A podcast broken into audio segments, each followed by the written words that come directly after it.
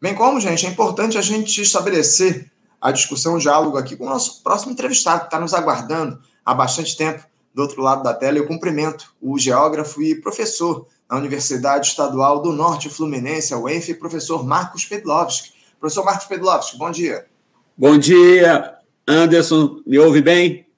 Ouço, ouço bem sim, professor, ouço bem. É que você me pegou no meio das férias, eu estou aqui no interior do Paraná, onde eu, onde eu nasci, passando os dias aqui com a família, e mas eu não tive como resistir a um convite seu. e vamos, então, tentar conversar mais uma vez aqui no Faixa Livre, que eu considero um dos principais pontos de resistência do jornalismo crítico no Brasil. Agradeço demais, professor, a honra que o senhor nos dá aqui de bater esse papo com a gente, interrompendo aí as suas férias no Paraná. Muito obrigado pela sua participação aqui, já também desejando um feliz ano novo para o senhor, que 2024 possa trazer boas notícias para a gente, para o nosso país, enfim. E, e, professor, a gente queria iniciar esse nosso primeiro papo em 2024 tratando com o senhor a respeito da sanção do presidente Lula, é, no finalzinho lá é, de 2023 do projeto de lei, o PL 1459 de 2022, apelidado por ambientalistas como o PL do veneno, que afrouxa as leis que regulam o uso de agrotóxicos aqui no nosso país. Esse texto, perdão, esse texto foi publicado em edição do Diário Oficial da União na última quinta-feira com alguns vetos. Ao todo, 14 trechos dessa lei aprovada pelo Congresso em novembro e enviado à sanção presidencial foram barrados. Como justificativa, professor Marcos, o governo argumentou que a ampliação do uso de agrotóxicos poderá apresentar riscos ao meio ambiente e à saúde humana. Antes de nós entrarmos aí no mérito desses vetos aí do presidente, professor Marcos, os efeitos que eles provocam, eu queria que o senhor falasse e comentasse sobre a promulgação desse pacote do veneno, esse PL, é, acima de tudo, uma vitória dos interesses do agronegócio, não, professor? Olha, é, mais do que isso, é uma profunda regressão no, no marco regulatório dos agrotóxicos no Brasil. É, é, é interessante, Anderson, que a legislação que nós tínhamos, com todos os erros e limitações, nos colocava dentro de um, de um patamar muito elevado é comparável, inclusive, por exemplo, com a União Europeia, comparável. É, em alguns casos, até mais avançado. É, e agora nós temos quase que uma, um autolicenciamento dos agrotóxicos. E mais ainda, é, vamos falar daqui a pouco sobre o papel do, do presidente Lula e do PT dentro dessa situação toda, mas a verdade é que é, nós agora, eu já escrevi sobre isso, o Brasil passa a ter a possibilidade de ser um país fabricante de agrotóxicos cancerígenas que já foram proibidos em outras partes do mundo. E ainda temos algumas pegadinhas, porque algumas substâncias estão proibidas, ou estavam para ser proibidas, porque elas foram determinadas como causadoras de câncer. Agora apareceu uma história, a partir da, da aprovação da lei, que é a tal do risco aceitável. Porque agora eh, pode ser cancerígena, mas se o risco for aceitável, e aí é, vai poder continuar sendo importado, produzido e, e, usado no Brasil e ainda exportado para países cujas legislações são ainda mais frágeis. Então, o que está se dizendo é que é, o, o agronegócio, que é, nós precisamos, inclusive, tem um livro do Caio Pompeia, sobre a natureza política do agronegócio, como é que essa palavra esconde uma falácia, uma mentira. É, quando se fala de agronegócio, o Brasil entronizou o agronegócio quando é um conceito é, que precisa ser mais estudado, que o agronegócio é uma farsa é, conceitual. Mas, de toda forma, porque quem é o agronegócio? Ele sempre fala, o agronegócio é dentro da porteira para fora da porteira. Acontece que boa parte do agronegócio é para fora da porteira. É, a parte que tem a ver com é, a produção agropecuária em si é minoritária em relação ao peso geral do agronegócio. Por quê? Porque no agronegócio entram desde os produtores de sementes e agrotóxicos, aos traders, as grandes cadeias de comercialização, tudo é agronegócio, fabricante de implemento agrícola, tudo bem. Aí você vê é, esse Natimoto acordo com a, com a União Europeia, o Brasil ia continuar vendendo grãos e é, o mercado de entrada de, de maquinário europeu ia ficar completamente aberto. Aí você fala, mas o que isso tem a ver com agrotóxico? Tem a, tudo a ver com agrotóxico, porque nesse pacote os agrotóxicos também seriam completamente aliviados de quaisquer cargas tributárias no acordo com a União Europeia. Aí, já que, ainda que é preciso sempre lembrar, os produtores é, de agronegócio, do, do agronegócio, os importadores, os fabricantes, pagam muito pouco imposto relacionado aos agrotóxicos. É um maná.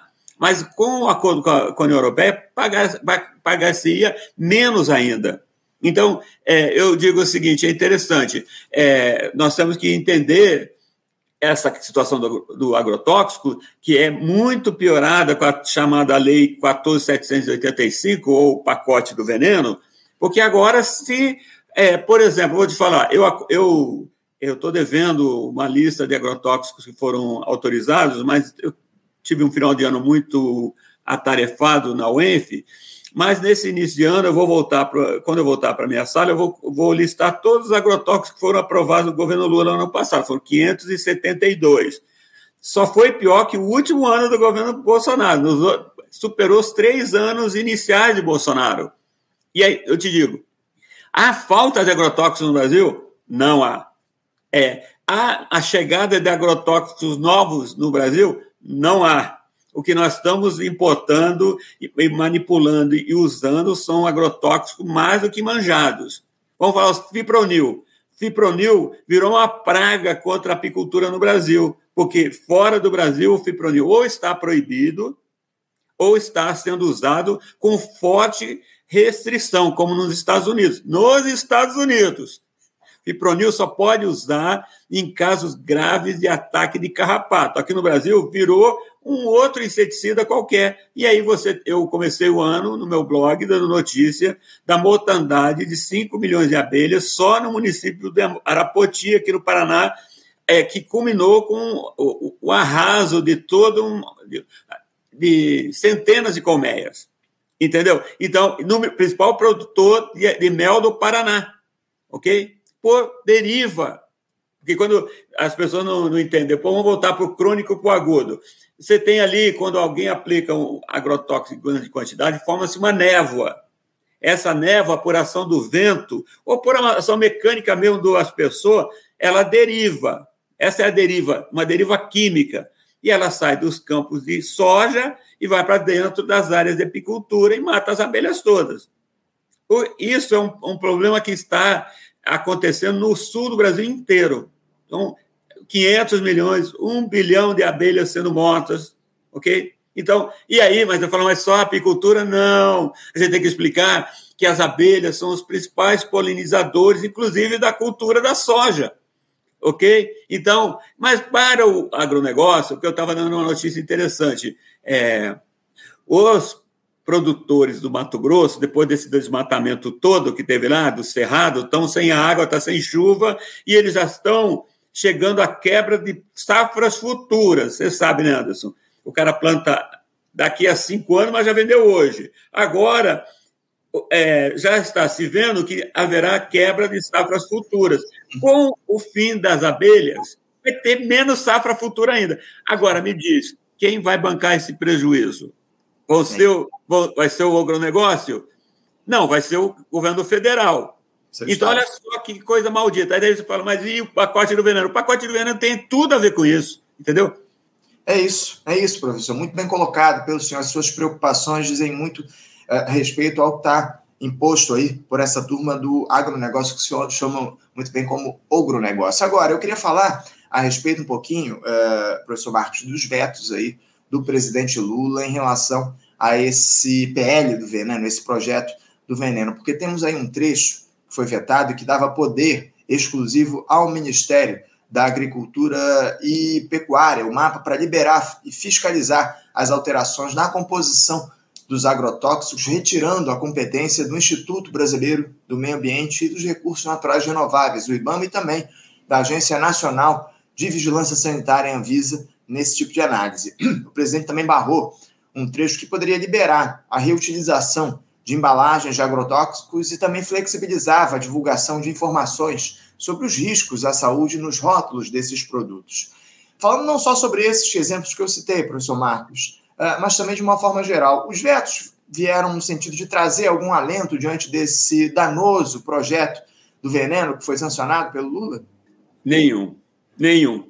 Porque, primeiro, esses vetos podem ser facilmente derrubados no Congresso. Segundo, eu tenho que dizer que existe um diretor da Anvisa hoje que foi promovido da gestão anterior. Ele havia sido indicado pelo governo Bolsonaro pelos seus grandes feitos à frente da sua do seu cargo no ministério anterior. O ministro é, da pasta o promoveu. e agora ele tem mais poder ainda dentro da Anvisa.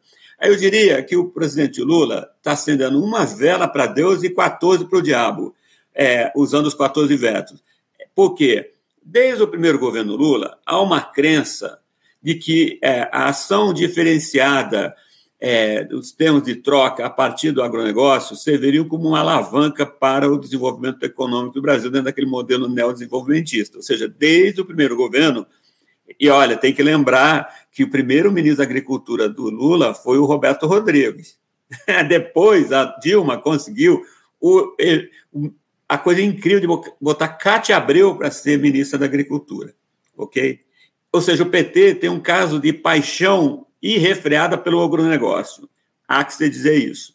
Então, toda, toda vez que eu ouço qualquer afirmação de que o governo Lula vai abraçar um novo modelo de agricultura com base agroecológica, eu, isso é discurso para inglês ver, ok? vamos ser sinceros, de todo mundo que está, como eu, estudando, é estudando as ações do governo Lula, as práticas do governo Lula, sabe que a diferença com o governo Bolsonaro é retórica, porque dentro do Congresso, dentro do Senado, o pacote do veneno foi aprovado com todos os votos dos senadores do PT.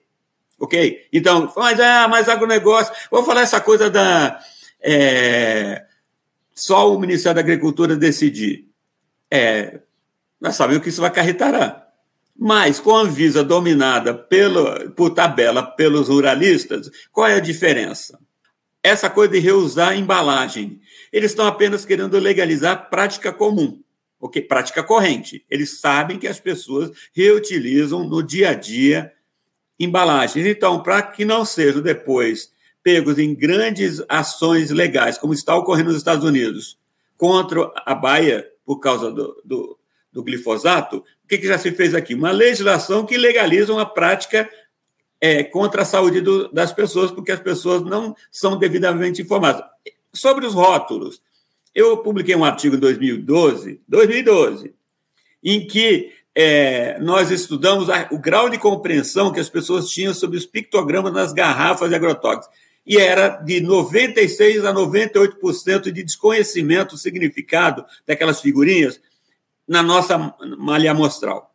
Ou seja, está ali para que a indústria diga: olha, nós estamos avisando, as pessoas não entendem porque não querem. Agora, a bancada ruralista está dizendo: nem isso precisa, vamos logo assumir que a gente está envenenando completamente as pessoas e deixa isso para lá, já que as pessoas não entendem mais, já que ninguém, ninguém educa. Quem deveria educar são as escolas agrícolas, os institutos federais, a, a Embrapa, as EMATES. Você vê algum movimento nesse sentido? Real? Zero, zero. Não há. Então, ter pictograma ou não é só para dar uma capa de responsabilidade corporativa, bem ao gosto das grandes corporações. Na prática, no cotidiano, tudo que eu tenho estudado indica que as pessoas não têm capacidade cognitiva, porque não foram treinadas para entender aquilo, que cognição é uma coisa que a gente pode ampliar, pode desenvolver. A gente, as pessoas acham que cognição é alguma coisa que é nata. É, não, ela pode ser treinada, pode ser desenvolvida. Não, como está feito, não serve, só serve para dotar as garrafas de um monte de imagem que as pessoas não sabem o que é. até que não pode usar agro... Tem uma, uma figurinha lá que tem o cigarro. Ou seja, é para dizer, não pode fumar enquanto usa agrotóxico. Pode, entre outras coisas, pode explodir o negócio, né? Aí, não, você vai no campo, tá lá as pessoas no trator, é, dentro do trator, seja ou com as bombas, bombas costais, estão lá usando, porque as pessoas não assimilam, só sabem. Eu, agora, qualquer trabalhador rural sabe que agrotóxico é um bicho que é para ficar o menos tempo possível perto dele, ok? Vai falar com o trabalhador agrícola é, e ele saberá que, pô, isso aqui é ruim, é, pode um ou outro pode ser vendido pela noção de, de segurança, mas é uma minoria. Eu já estudei, estudo isso há quase três décadas. Então, agora, o que nós temos aqui, é, a grosso modo, nós temos que parar de achar que vai sair coelho da catola do governo Lula em termos de imposição do novo modelo de agricultura no Brasil. Isso vai depender dos movimentos sociais, dos sindicatos de trabalhadores rurais e da população. Porque eu vou te falar, Anderson, neste momento, todos nós no Brasil estamos sendo expostos a uma malha incontável de agrotóxicos na água que nós estamos tomando na torneira e em todo tipo de comida que nós estamos consumindo. Só não consome agrotóxico com comida, com, é, com agrotóxico com comida, é, a, a, alta burguesia, inclusive os latifundiários agroexportadores, que têm áreas específicas de produção de comida orgânica seguindo modelos agroecológicos. Existe, ok? Nós temos até é, casos de pessoas que saíram, criaram propriedades é, hiper especializadas, protegidas é, dos agrotóxicos para produzir comida especializada e voltada para os ricos. Vamos falar isso. Então, é, e nós estamos desenvolvendo modelos de agricultura já em curso. Nós, a maioria, trabalhadores ou a classe média iludida, nós estamos comendo comida envenenada.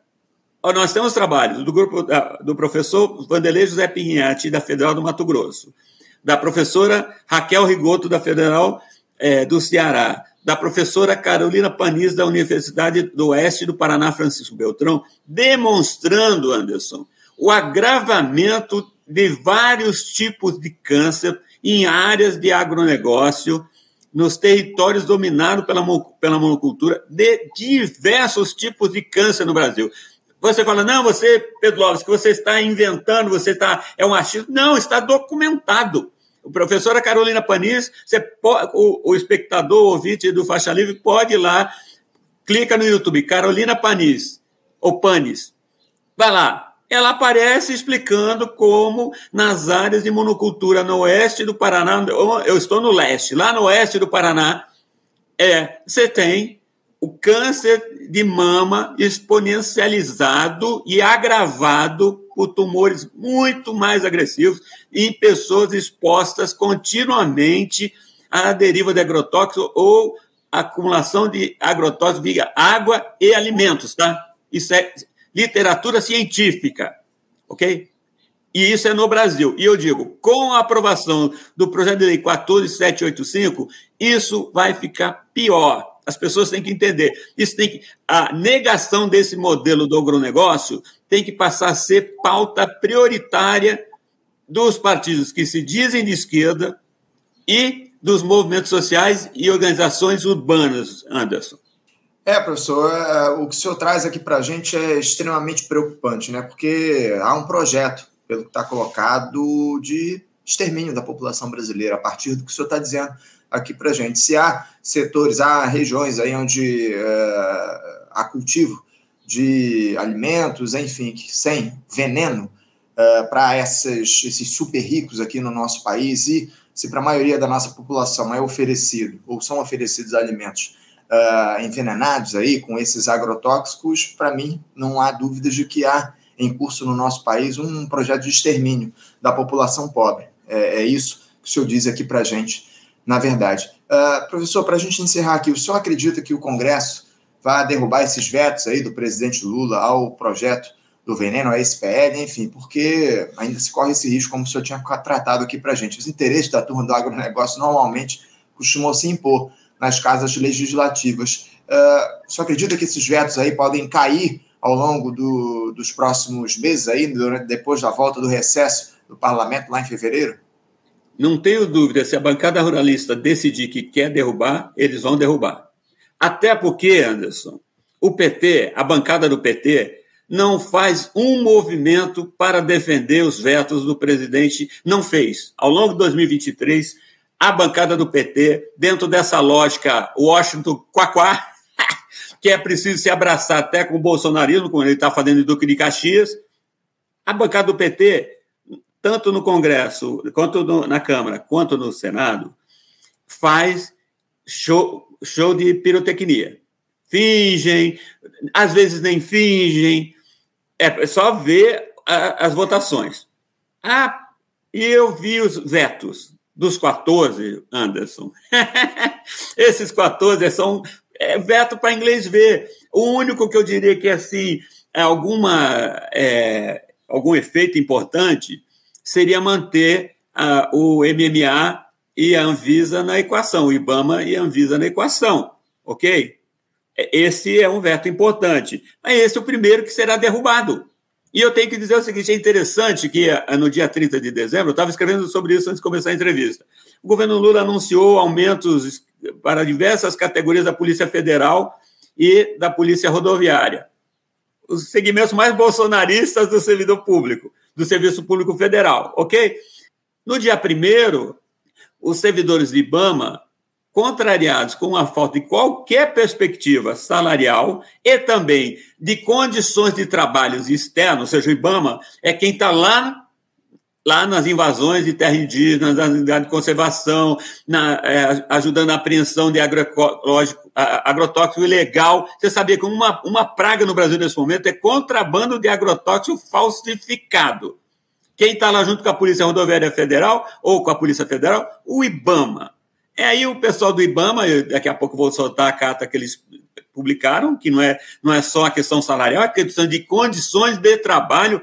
Então, o, o governo Lula faz uma série de shows lá fora, falando que nós estamos nos preocupando com o meio ambiente. Aí o IBAMA e o ICMBio, além de não ter salários, não tem veículo, não tem combustível, não tem armamento para se defender, ok?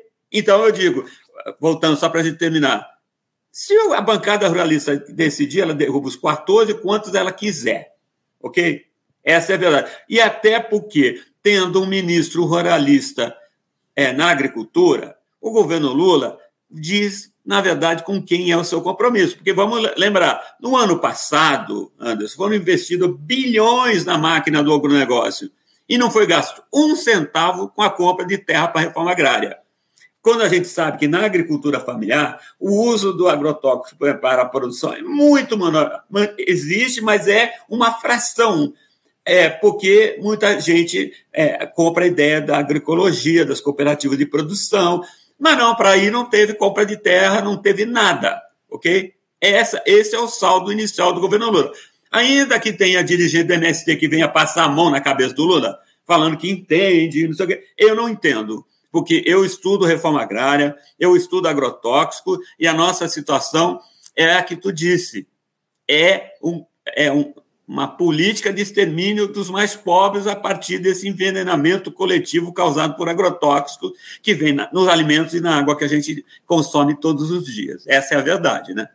É, é, a gente precisa trazer aqui, dar nome aos bois e dizer exatamente o que representa esse projeto de enriquecimento da turma do agronegócio aqui no nosso país com a liberação quase que indiscriminada dos, dos agrotóxicos uh, para consumo da população brasileira, porque para os ricos, essa turma não consome um, um, nada desses, desses venenos aí que são liberados para a população pobre do nosso país. Professor Marcos Pedlovski, eu quero agradecer demais a sua participação com a gente aqui no nosso programa. Muito obrigado pelas importantes denúncias que o senhor fez aqui para a gente em relação a esse projeto Espelhe do Veneno, que foi sancionado aí no final do ano pelo presidente Lula. Enfim, a gente vai aguardar para ver os destinos desses vetos aí é, colocados pelo presidente. Importante a gente fazer acompanhar esse cenário e é importante, acima de tudo, a gente manter o diálogo com o senhor ao longo desse ano de 2024, mais uma vez desejando um feliz ano novo para o senhor e eu espero que a gente possa, de alguma forma, trazer boas notícias ao longo dos próximos tempos aqui no nosso programa, tá bom, professor? Muito obrigado pela sua participação. Anderson, quem agradece sou eu. É sempre uma honra estar contigo no Faixa Livre. Como eu te disse, é, é, é um, uma trincheira da informação é, que nós temos, é preciso preservar. Mais uma vez, eu convido os ouvintes e telespectadores a contribuírem financeiramente para o Faixa Livre.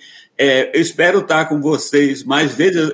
Quando eu sou convidado para o Faixa Livre, eu sempre falo, ó, eu sou lambari desse, desse tanque de tubarões que vai falar hoje. É. E é, eu digo que é, a minha expectativa para 2024 é, é desejar que as pessoas tenham muita saúde, que elas observem direitinho o que estão comendo, é, quando podem comer, comam bem. É, a gente tem que parar de, de, aceitar uma dieta imposta, que é, esse é um caso também, né? mas que nós temos que estar prontos, todos prontos, para um ano de muita luta e que o agrotóxico, eu não, aliás, eu quero dizer só para terminar, eu aqui não fiz denúncia nenhuma não, tá? Sabe o que eu fiz aqui? Foram hum. constatações, hum. porque eh, quando a gente fala assim, não, não, não, estou constatando, estou compartilhando constatações. Eu é, é, não aumentei, não criei, não fabriquei nada do que eu falei. Eu constatei. Porque é, ela soa como denúncia, é porque poucas pessoas tem o espaço que eu tenho no Faixa Livre para falar o que pode ser falado para mais pessoas. Agora, eu sempre digo, tem um, uma pessoa, que eu não sei como que você chega nele, porque eu apenas li o magistral livro dele, que é o Caio, Caio Pompeia, que escreveu o livro sobre as origens políticas do agronegócio no Brasil. Ele seria um cara legal para o Faixa Livre. A, a, editora Elefante deve ter o contato dele. Estou fazendo até propaganda da editora Elefante aqui. Pois nós precisamos parar de sacralizar este termo. Ele é um termo falacioso, mentiroso. Não existe agronegócio coisa nenhuma. Existe o latifúndio agroexportador com fortes vínculos com as corporações multinacionais. É isso que se trata. O nome que se popularizou é agronegócio, mas é o latifúndio agroexportador. Modernizado e sua aliança com as corporações multinacionais. Mais uma vez, uma constatação. Mas o Caio Pompeia seria uma pessoa bacana para falar com a, com a, audiência do Faixa Livre. Mais uma vez me despeço, desculpe por algum exagero, mas estou sempre à disposição de vocês e é, é sempre bom falar contigo. Agradeço demais, professor, a sua participação e a sua sugestão aí, para a gente entrevistar o Caio Pompeu. Eu prometo que vou procurar aí o contato com ele para a gente trazer essa discussão, a gente manter esse tema no diálogo aqui no nosso programa. É muito importante, assim como a sua presença aqui para a gente no Faixa Livre. É sempre uma honra contar com a sua participação. Um abraço para o senhor, professor, e um bom finalzinho de férias aí para o senhor. Obrigado, Anderson. Até a próxima. Até a próxima. Conversamos aqui com o geógrafo e professor da Universidade Estadual do Norte Fluminense, a UENF, o professor Marcos Petilovski, sempre aqui nos ajudando, falando sobre essa questão do agronegócio, agora sobre essa sanção pelo presidente Lula do PEG do veneno, enfim. Importante tema que a gente precisa manter no radar aqui no nosso programa.